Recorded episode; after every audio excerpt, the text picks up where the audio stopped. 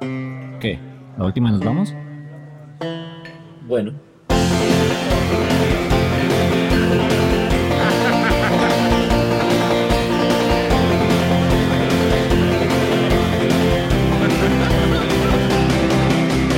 Hola a todos, bienvenidos a la última nos vamos conversaciones de bar, conversaciones de borrachos. Somos David Mancera y Carlos Roldán. ¿Qué onda? El día de hoy eh, estábamos buscando tema para hablar, queríamos eh, hacer un recorrido por los trend topics de Twitter y nos dimos cuenta de que nada de esto tiene ningún sentido. No hay un trend topic serio en Twitter. Sin embargo, el tema con esto y el problema que hubo es dos de nuestros invitados simplemente no llegaron.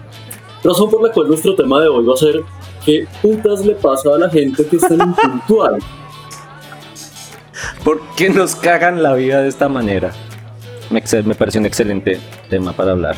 Entonces, nada, pues eh, el día de hoy, el único que llegó, Marco Rodríguez Fuentes, amigo de la casa, gran profesional, gran docente. Marcos, bienvenido. Hola David y hola Carlos, muchísimas gracias por la invitación a ver qué se puede hacer con la mitad del quórum. No, no, tranquilo que con esa voz tan sensual podemos hacer muchas cosas. Mancera, por favor, cálmese. No le digo. Autocontrol, autocontrol. Autocontrol, sí, autocontrol. Pues bueno, lo interesante siempre es em, saber que si eres feo tienes una buena carrera en la radio. Exactamente, exactamente.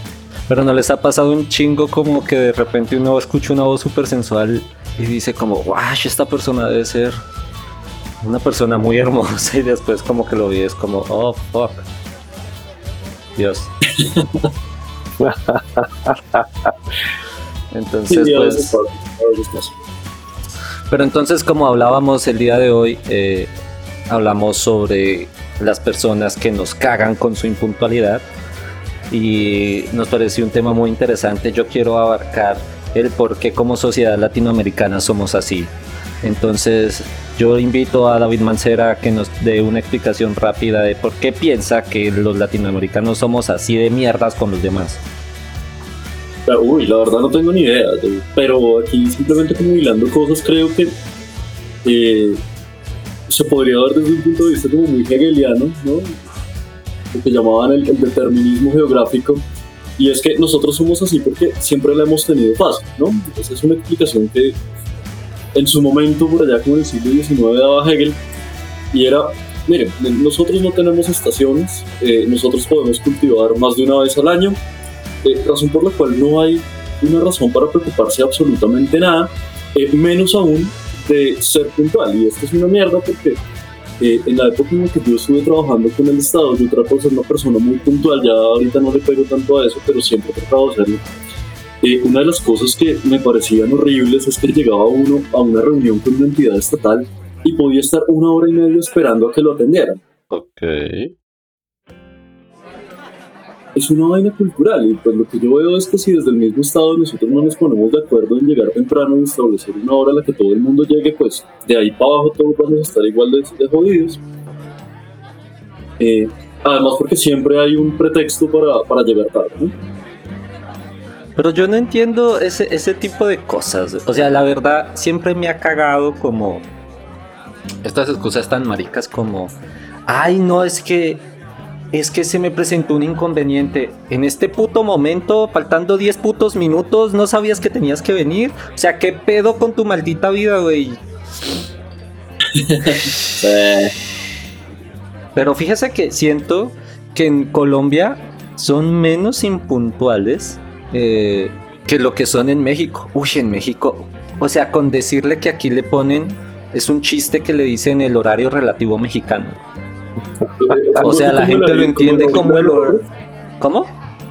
Tal vez como la horita de nosotros. Sí y no. O sea, porque nosotros el ahorita como que entendemos que ahorita es en un corto plazo, ¿no?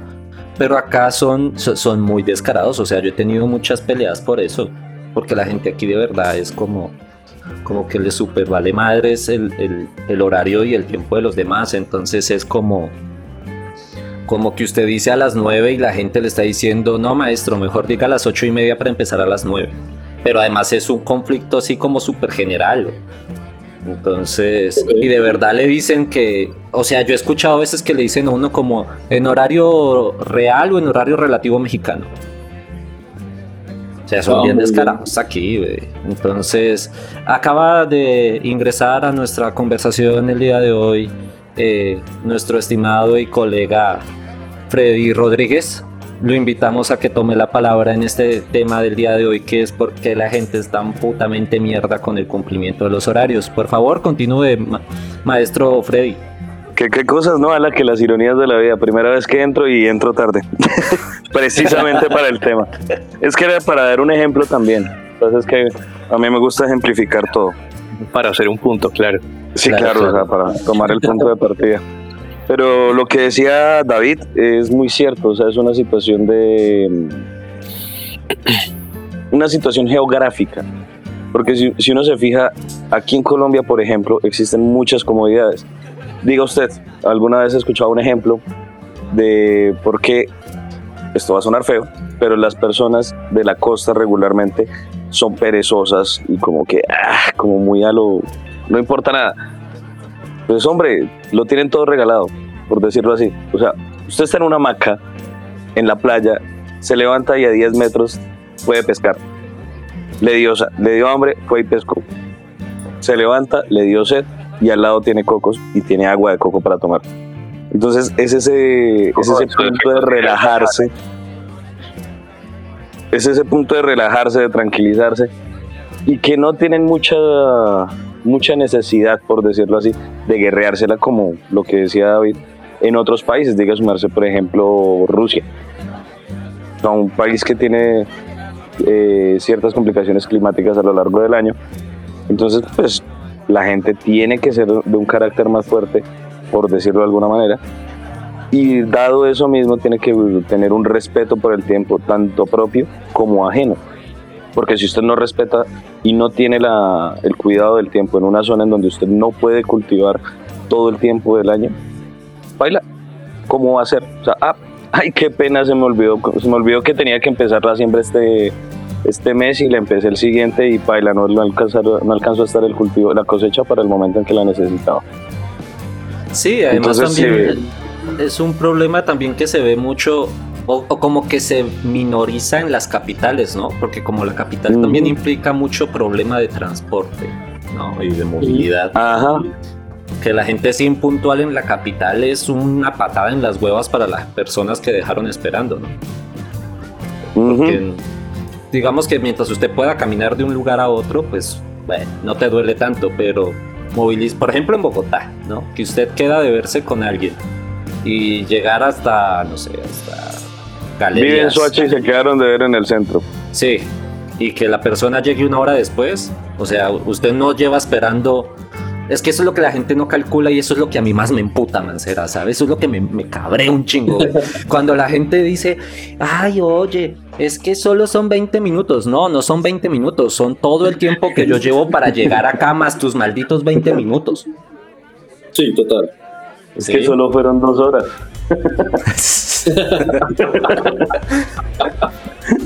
Sí, nunca falta el descarado. Sí, sí, sí. Aquí, bueno, Marcos. ¿de, de dónde viene, ¿de dónde viene la impuntualidad de latinoamericana? Ah, Yo creo que es como una cuestión cultural, ¿no?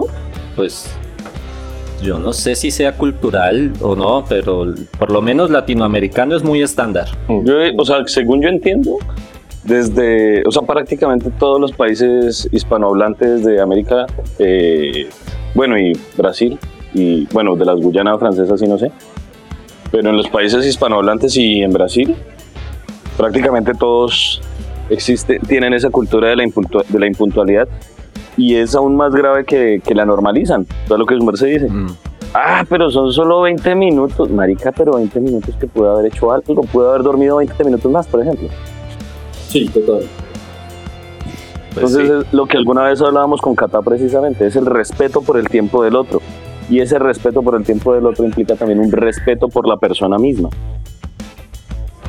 Es que si partimos desde el hecho de que la educación acá no está basada, siempre está basada como en la individualidad, ¿no? Como que tus problemas deben competirte a ti. y los demás tienen que estar en base a sus problemas, ¿no? Eh, por eso la gente también es como muy inconsciente del tiempo de los demás. Yo, yo trato de respetar mucho, llegar temprano, ser lo más puntual posible, porque me enoja un chingo que me dejen esperando. Sí, entonces como me enoja tanto trato de no hacerlo porque a mí de verdad me... O sea, para mí es una patada en las bolas que la gente sea impuntual. Uy, es, de esas cosas que yo digo, pero ¿por qué somos así? De verdad, como de verse en un espejo toda Latinoamérica y decir, ¿por qué somos así? Así, a lo ven, a lo ven, así, no. Y son muy curiosas porque son costumbres que usted ve que tenemos muy enmarcadas en Latinoamérica y que los países que de verdad son desarrollados las tienen muy, son muy respetables con ese tipo de cosas, ¿no? Entonces, son de esas cosas que uno se pone a preguntar, ¿será que esos pequeños detalles son lo que de verdad hace que una nación sea próspera? Yo creo porque genera un, parte de disciplina en cierta medida y adicionalmente a ello entra a juego el hecho de que no es tan simple el hecho de la, de la puntualidad. O sea, porque bueno, mucha gente dice, y es el como el pajazo mental que venden acá, no sé cómo llamarlo de otra manera. Eh, si estás sobre la hora, digamos, nos quedamos de encontrar a las 10 de la mañana. Si estás a las 10 de la mañana, ya estás tarde. No, marica, es la hora. Eh, que mucha gente dice que no, que tienes que llegar 5 o 10 minutos antes. No, hey, cálmese viejo. Porque es que si usted llega 5 o 10 minutos, también está siendo impuntual, porque está irrespetando el tiempo del otro. ¿A usted quién le dice que la otra persona 10 minutos antes no está haciendo nada y está completamente disponible para atenderlo? Sí, o sea, es precisamente eso. O sea, usted tiene que llegar en el momento justo. ¿sí? Si le dijeron a las 2 de la tarde, llegue a las 2 de la tarde, no llegue ni antes ni después, porque implica es eso. O sea, es esa implica ese irrespeto al tiempo del otro porque no sé qué tenga que hacer, no sé si, su, si sus horarios sean métricos. Entonces, eso también lleva a que se genere una prosperidad, por decirlo así, en, en, algunos países. Digamos, el caso de, por ejemplo, Japón, un país que no es que tenga mucha, mucho, mucha mm, variedad económica, variedad de actividades económicas, por decirlo así, por su zona geográfica, pero es un país jodidamente próspero. Pero eso también como que visto que, como que no es tan cierto, como que están más endeudados que mil y pues eso es lo que también es cierto. Poco. Como que es una imagen así que nos tenemos nosotros que son súper prósperos, pero la verdad están como full endeudados. No sé hasta qué punto sea cierto. Si alguien me puede pues comentar sobre eso. Pues a mí me parece como muy normal eso, ¿no? Porque digamos, por ejemplo, la gente tanto que jode que Estados Unidos y que yo no sé qué, y ve a Estados Unidos endeudado hasta el carajo también. Sí, pues sí. Es como que... Claro que nosotros no somos la, la meca de los sabios griegos, ¿no? Ah, no, marica, esto no es, esto no es la Grecia, o sea, bueno, esto sí se, se parece a Grecia, pero en la actualidad.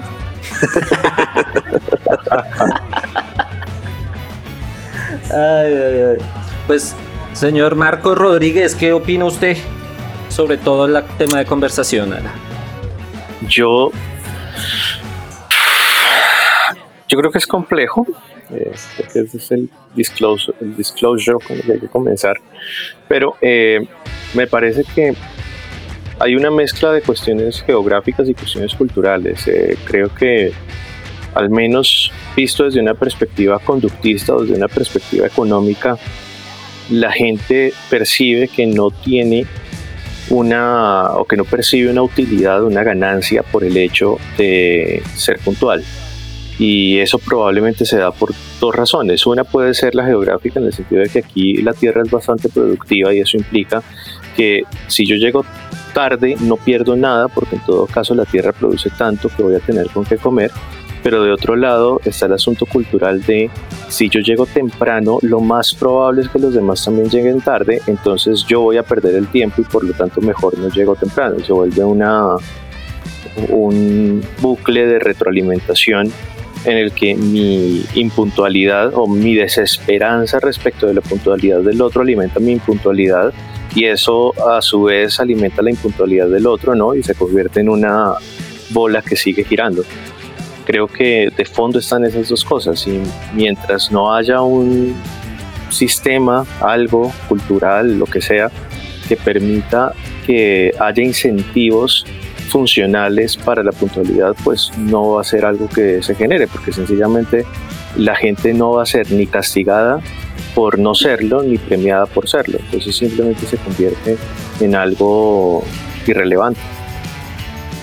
Y también hay que ver una cosa como muy cultural, ¿no? Que estoy recordando ahorita, que es empezando desde lo básico que las mismas madres les enseñan a las hijas, como esta idea de, la impuntualidad, ¿no? pues él te tiene que esperar porque no puedes llegar temprano, o como es que dicen esto de que... una chica linda no se, hace, se debe hacer esperar. Eso, una chica linda se debe hacer esperar. Esa mamá. Pero lo chistoso es que lo he escuchado acá y de verdad con toda la seriedad del planeta, o sea, como no, una chica linda nunca... pero es que es una cosa diferente, es, es, una cosa diferente en, en ese caso porque es que eso lo que genera es una sensación de escasez del producto que por lo tanto sube el precio. Pero eso es diferente. Pues, pero ¿cuál es el producto? ¿La chica linda o lo de la impuntualidad? Claro, Me perdí ahí. Obviamente. O sea, o sea que la que llega temprano no se cree linda. Claro, ella está subiendo su precio en la medida en la que muestra que es un producto escaso. Pero en cambio, si yo me tengo que reunir con alguien con quien voy a montar un negocio y no tengo incentivos o siento que no tengo incentivos para llegar a tiempo, pues marica, o sea, la estoy cagando y sencillamente no vamos a lograr los niveles de productividad que estaríamos esperando. Ya, porque yo iba a decir, o sea que si yo llego tarde a una entrevista de trabajo, digo, no llegué tarde, es que soy bello. Usted tiene que esperar. Claro, pero eso no le nada. O sea, es que en ese orden de ideas, pues pasa lo mismo con mi grado. Es que soy bello y me tengo que hacer esperar. es que me...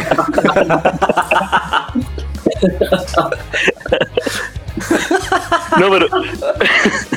Pero tampoco se pase, marica. Es que si ustedes recuerdan, eh, por ejemplo, esta, esta es que, perdón, es que hay que explicar que nuestro querido amigo Freddy Rodríguez lleva casi cuatro años tratando de graduarse, entonces. Ah, sí, sí, sí. Sí, sí, sí, sí, sí, sí, sí, Pero ya, por fin me aprobaron el trabajo de grado.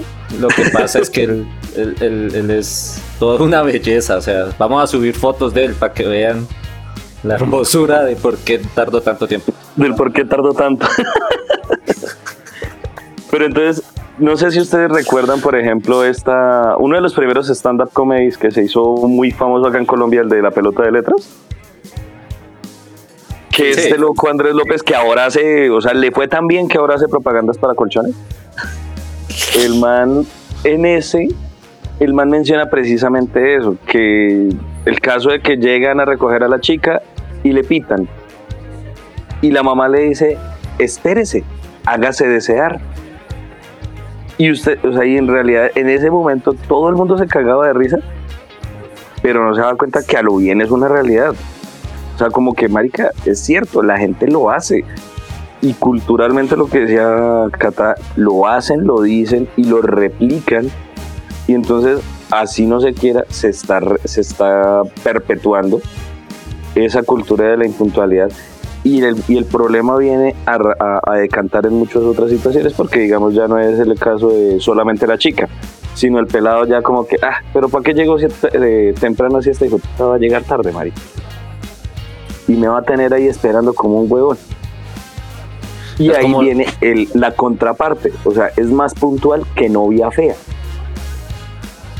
Entonces como que... Pero, pero noten, noten cómo eso constata el asunto del precio y la escasez. Ajá. claro. o sea que... yo como que en este momento me estoy empezando a sentir un poco mal. O sea, un poco feo.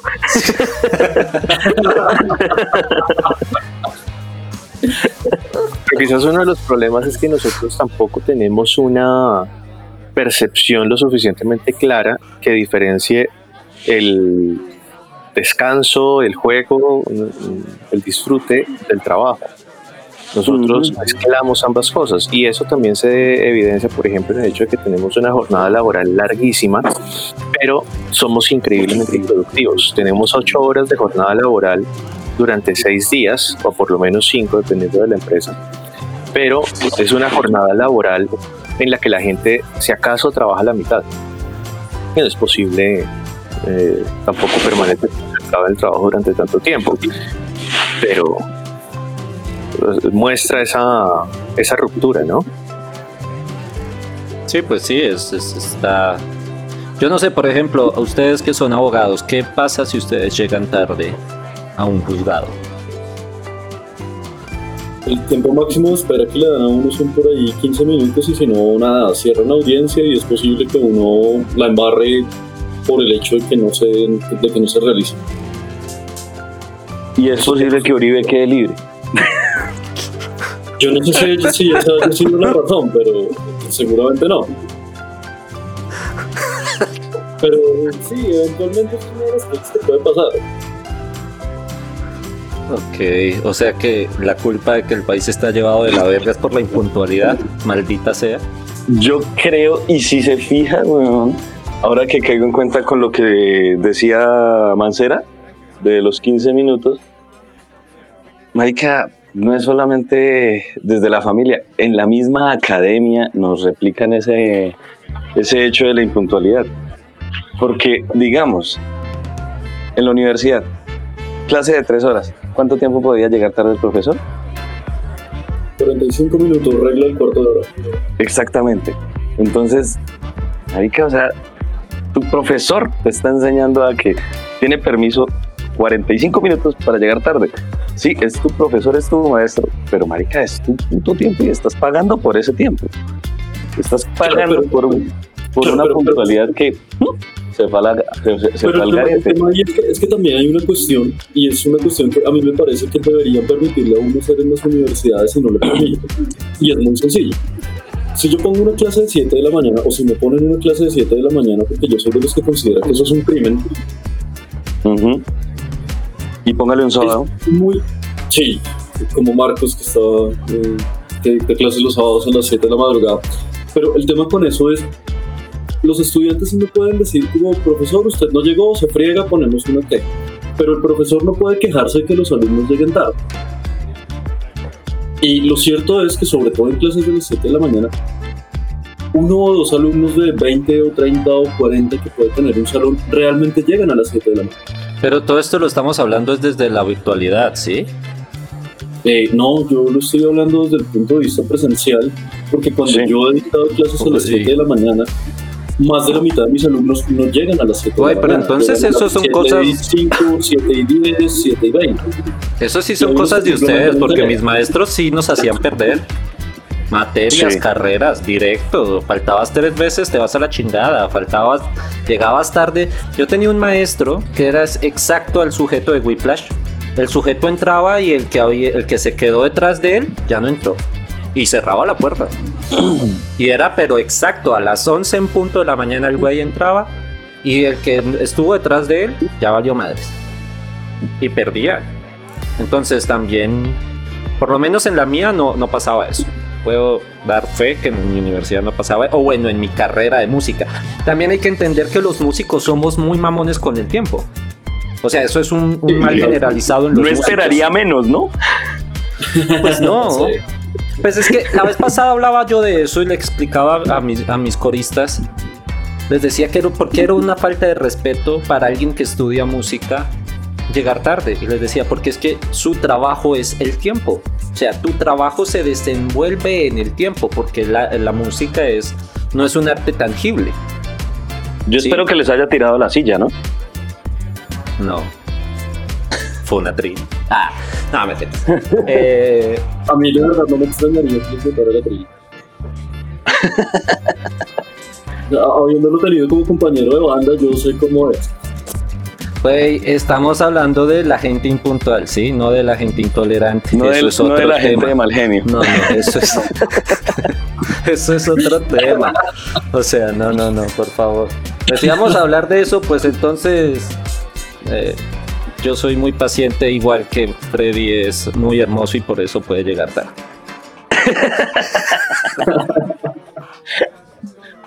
No, yo procuro ser puntual, sino que anoche sufrí un ligero percance. Aquí nadie estaba acusando a nadie. Nadie. Si ven, si ven cómo es, cómo es, aquí nadie dijo Freddy llegó tarde. Nadie. Pero yo sí.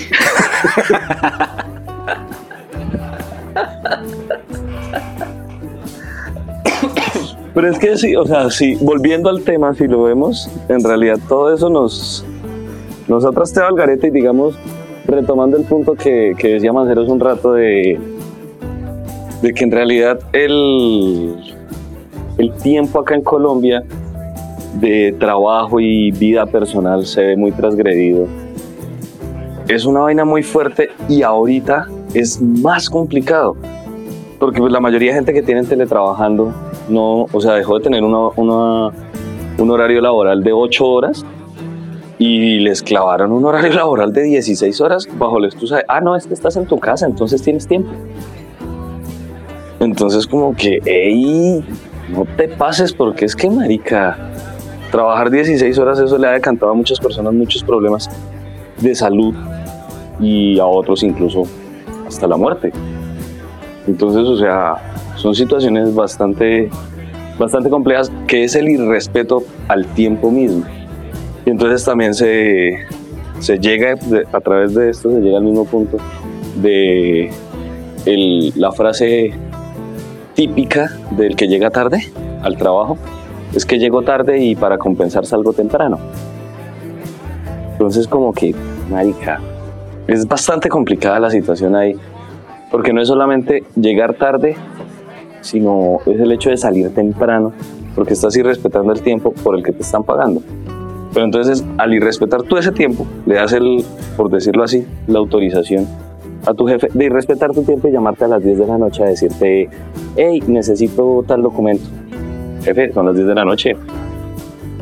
No se puede así. Y también qué Entonces es una terrible, situación complicada. qué terrible que tengan que poner legislaciones para que la gente simplemente sea humana. O sea, como, güey, no lo puedes llamar. Y no lo puedes despedir porque no te contesta a las 10 de la noche. O sea, eso me parece... No me acuerdo, no, creo que fue en Argentina que tuvieron que poner esa legislación de que los jefes no podrían llamar más allá del horario de trabajo, así estuvieran en, virtualidad, no podían llamar más allá de la hora de trabajo. Porque, pues, güey, la gente tiene vida.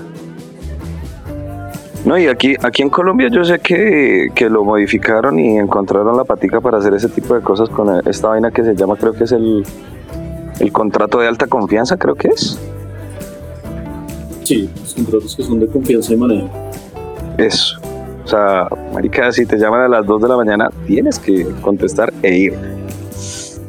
Carajos. Sí, lo, lo que pasa es que esa, esa- esa figura tiene una razón de ser y es que está planteada como para eh, esos cargos que son de alta dirección, de alta gerencia, que son muy importantes, donde la gente tiene que tomar decisiones porque si pasa algo a las 2 de la mañana, pues es necesario que esté ahí. Pues lo que pasa, por ejemplo, con las aseguradoras, es lo que pasa, por ejemplo, con las grandes empresas que están, eh, no sé, contratando con gente que está en otro horario. Eh, el problema, y como todo en Colombia, es que la gente ha usado de eso para que eh, Ujú. cualquier gato, no, Eh, el, el muchacho recién graduado, eh, el que empieza a trabajar en, una firma de abogados, esté 16 horas ahí metido. Pero además es que hay una cosa que me parece a mí que es como el absurdo de todo esto y es el hecho de que eh, sí, a uno le dicen, usted tiene que sentarse aquí a las 8 de la mañana, sale a las 5 o 6 de la tarde, dependiendo de la empresa.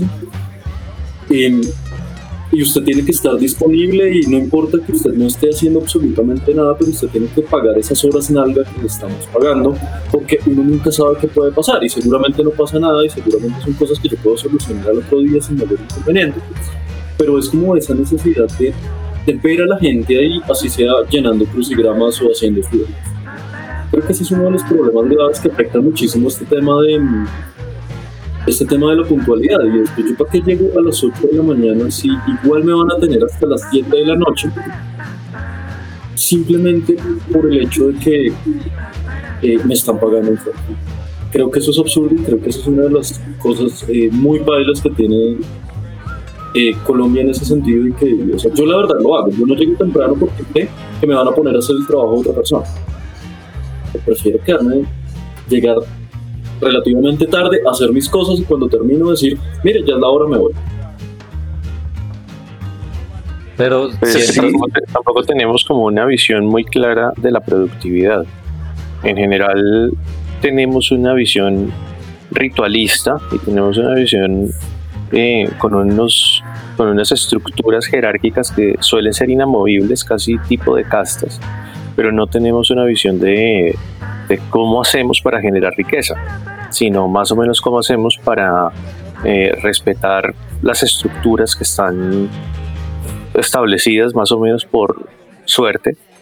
eh, y creo que eso termina afectando ese tipo de cosas. Hay un índice que es el índice de distancia al poder, eh, que mide la forma como se percibe a los superiores en las distintas sociedades. Y Colombia tiene un nivel bastante elevado. Es decir, nosotros tenemos una percepción de distancia respecto del superior que es muy elevada, que es casi inamovible y termina representando una especie de sumisión casi existencial. Eh, hay otros países que también tienen ese tipo de cosas, como Corea, por ejemplo, Corea del Sur, y sin embargo ellos han logrado ser mucho más productivos. El punto es, yo creo que nosotros a veces también tendemos a enfocarnos mucho en ese tipo de cuestiones que son puramente formales y perdemos de vista lo que es realmente importante. Perdemos de vista eh, cómo, cómo generar riqueza en últimas. Pienso, por ejemplo, eh, ahora que todo el indigenismo se ha vuelto una cosa de un peso constitucional impresionante, cómo se vuelve importante eh, respetar las culturas ancestrales y etcétera, pero en todo caso no les construimos carreteras y no les y no les hacemos transferencia de tecnología ni nada por el estilo.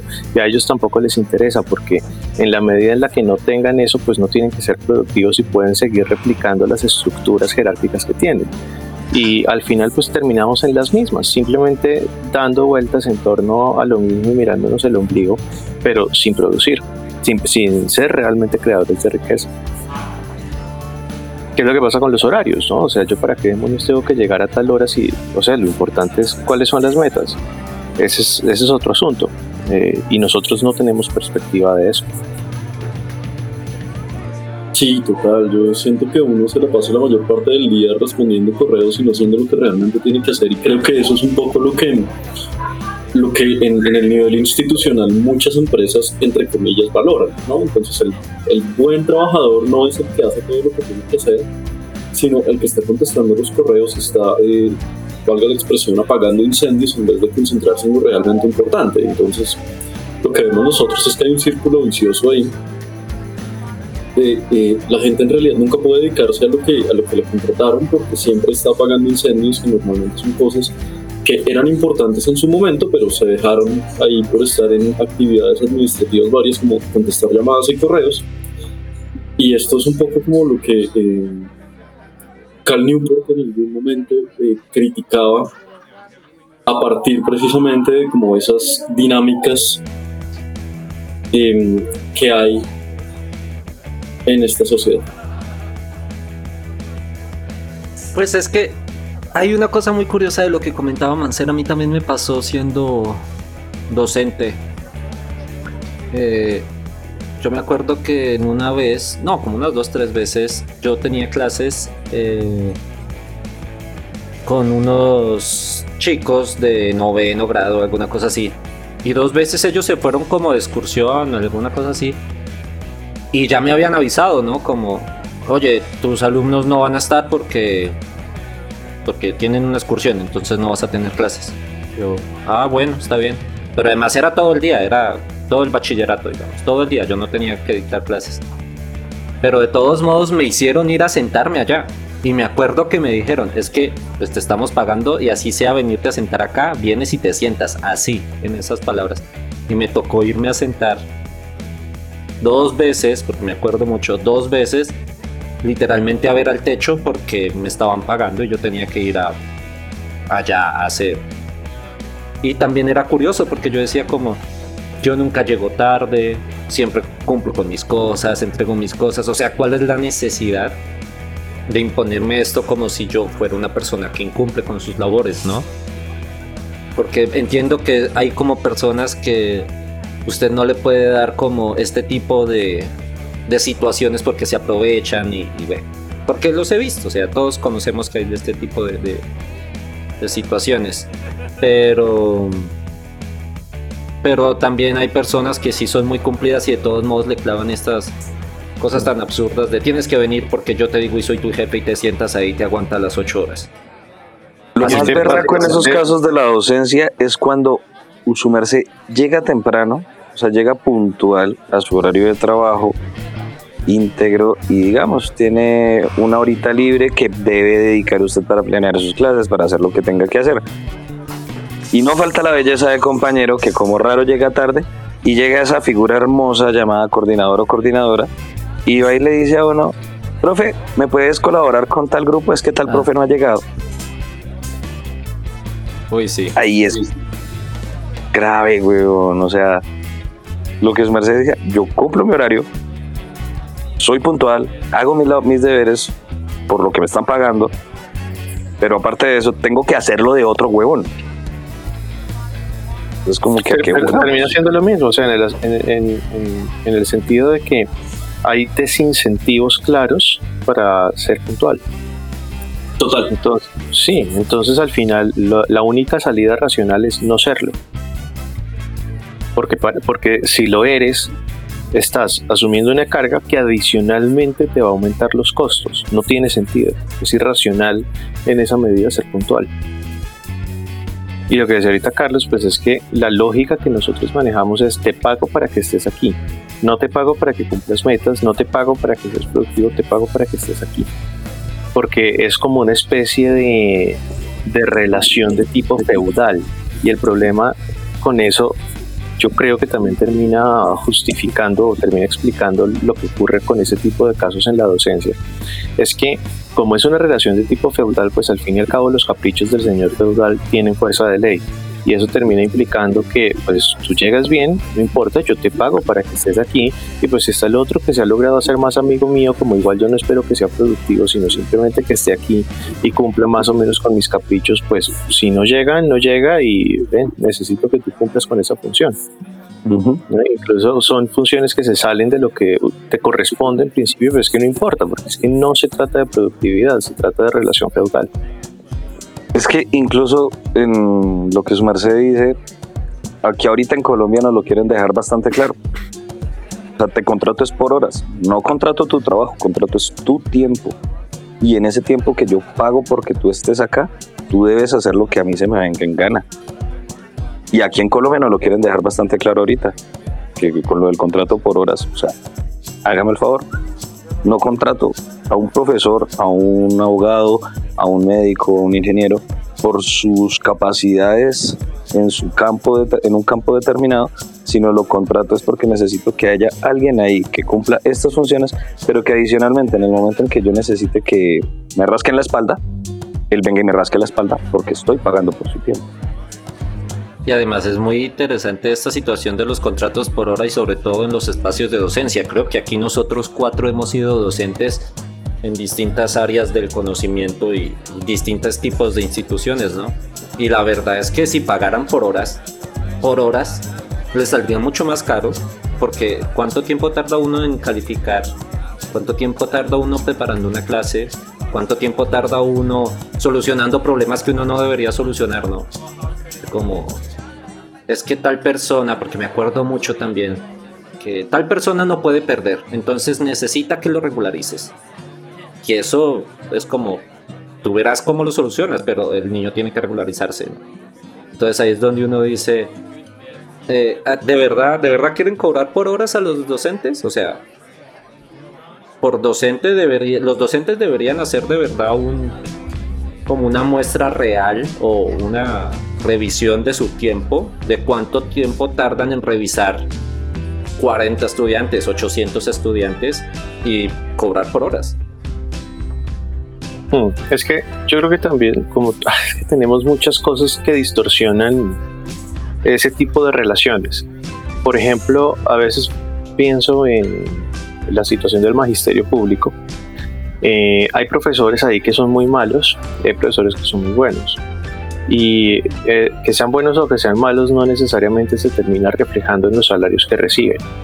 Pero adicionalmente, mm, si uno lo piensa, los salarios de los profesores son muy bajos suponiendo que queremos tener muy buenos profesores y por supuesto eso implica que la gente que está mejor formada no tiene interés en meterse al magisterio, pero de otro lado son excesivamente altos para muchos de los que están ahí. Entonces eso es una paradoja, es una paradoja que también termina metiendo al magisterio en un círculo vicioso, porque como el salario es alto para gente mediocre, más gente mediocre tenderá a meterse, pero es bajo para gente buena, entonces menos gente buena querrá meterse y etcétera. Y está totalmente distorsionado. El punto es que no hay claridad en cuanto a cómo deben funcionar ese tipo de cosas y en general estamos en un mercado en el que no tenemos noción de cuáles son los montos que deberíamos cobrar. Es, o sea, es una cosa, es una cosa absurda. Mm, hay gente con una estabilidad laboral que no debería tener y hay gente que tiene una inestabilidad laboral que es vergonzosa y debería ser al revés en muchos de esos casos. Es muy difícil hacer una evaluación al respecto mm, porque de fondo nosotros tenemos un mercado con pues de todo tipo con muchas distorsiones y no pues es, es muy complicado para que la gente haga un análisis eh, claro, racional de ese tipo de circunstancias. Comenzando por los por los mismos empleadores, tampoco pareciera que los empleadores, especialmente los empleadores de educación, tengan claro qué quieren y cuáles son los parámetros o qué es lo que hace que un profesor dé valor agregado. Nadie tiene claro eso, nadie lo sabe. Al final es como todos actuando a ciegas, pero en un entorno de suma restricción. Bueno, vamos terminando por el día de hoy. Los invitamos a escuchar la continuación de este episodio la próxima semana. Somos David Mancera, Carlos Roldán y esto es La Última y nos vamos.